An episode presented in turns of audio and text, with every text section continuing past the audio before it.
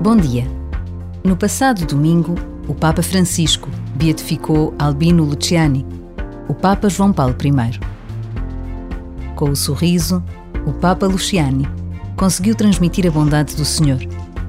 É bela uma igreja com o rosto alegre, um rosto sereno e sorridente, que nunca fecha as portas, que não se lamenta nem guarda ressentimentos, que não está zangada nem impaciente, não se apresenta com modos rudes, nem padece de saudades do passado.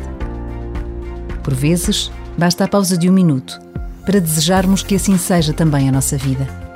Capaz de sorrir, de não guardar ressentimentos, sem impaciências nem saudosismos.